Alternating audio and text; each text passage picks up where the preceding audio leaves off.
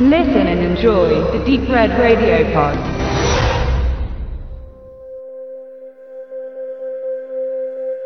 Als der tschetschenische Präsident Dudajew 1991 nach dem Zerfall der Sowjetunion die Unabhängigkeit seines Landes verlautbarte, gefiel das dem großen Bruder Russland gar nicht. Man versuchte Dudajew politisch zu bekämpfen, letztlich gipfelte das russische Begehren nach Tschetschenien in einem Krieg, der zwei Jahre andauerte. Die Beziehungen zwischen den Ländern sind sehr bewegt, voller nationaler Beweggründe, die Außenstehende nur aus dem Geschichtsunterricht kennen oder aus Dokumentationen. 1996 konnte Tschetschenien seinen Anspruch auf Selbstständigkeit behaupten und ging erfolgreich aus dem Konflikt hervor, dem Zehntausende Menschen zum Opfer fielen. Als 1999 eine Splittergruppe von tschetschenischen Kämpfern die benachbarte russische Provinz Dagestan angriffen, übertrat die russische Armee erneut die Landesgrenze, um den amtierenden Präsidenten Aslan Majadov zu entmachten. Damals frisch zum russischen Präsidenten gewählt, Wladimir Wladimir Putin. Auf seiner Seite standen prorussische Tschetschenen,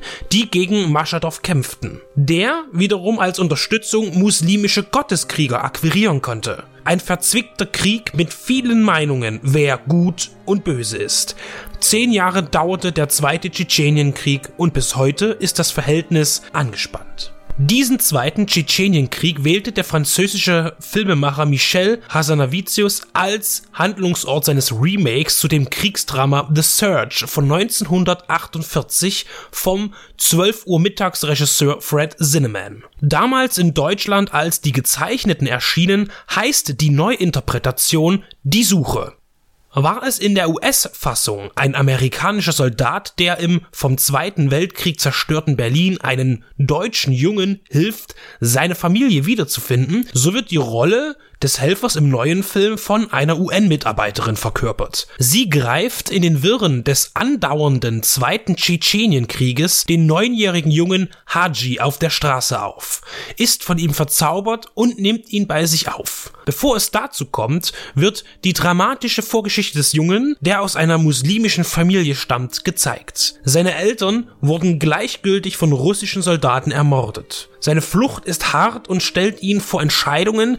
die seine Seele belasten und ihn in sich kehren lassen. Die Suche nach seinen Angehörigen steht erst an zweiter Stelle, denn weder er noch seine Schwester glauben wirklich daran, dass der jeweils andere noch lebt. Parallel dazu erlebt man die Geschichte von Kolja. Nach seiner Verhaftung wegen des Besitzes von Rauschmitteln gerät er in die russische Armee. Er muss die brutalen Machtspiele seiner Vorgesetzten ertragen, er verroht, stumpft ab. Auch er wird dann nach Tschetschenien einmarschieren und durch ihn erlebt man die von Haji entgegengesetzte Seite dieses Krieges. Der in Georgien gedrehte Spielfilm schafft es nicht nur durch seine Dramaturgie zu entrücken, sondern auch durch seine realistisch anmutende Umgebung, der detailgetreuen Kulisse. Wie aus Tagesschauberichten wirken die Bilder nur schärfer und besser ausgeleuchtet.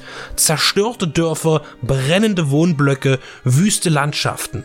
Alles wirkt grau, jeder Farbtupfer wird in einer Rauchwolke erstickt. Es ist gespenstisch und beängstigend. Der kindliche Haji und der jugendliche Kolja werden beide von starken Darstellern verkörpert. Ihre Figuren sind ergreifend, man kann nicht anders als mit ihnen zu fühlen. Prominente Unterstützung erhalten die beiden von Berenice Bejo und Annette Banning.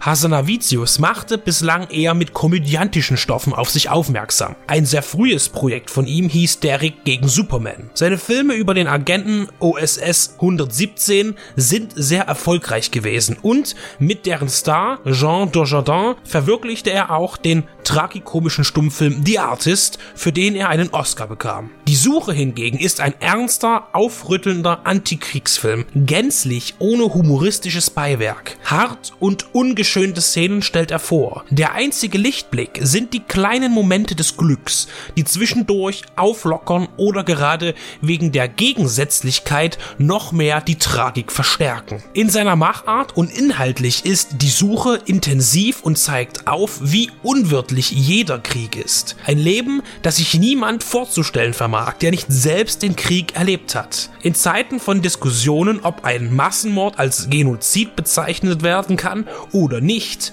als ob die namentliche Bezeichnung in irgendeiner Form etwas an dem Umstand ändern würde, dass Menschen zu Tode gekommen sind, ist dieser Film passender Zündstoff. Der Überlebenskampf der Schwächsten wird eindringlich gezeigt. Ein neuer, intensiver Antikriegsfilm, der so aktuell ist wie andere Antikriegsfilme auch. Schade nur, dass niemand daraus lernt oder die Verursacher Anstoß an dem entstehenden Leid nehmen.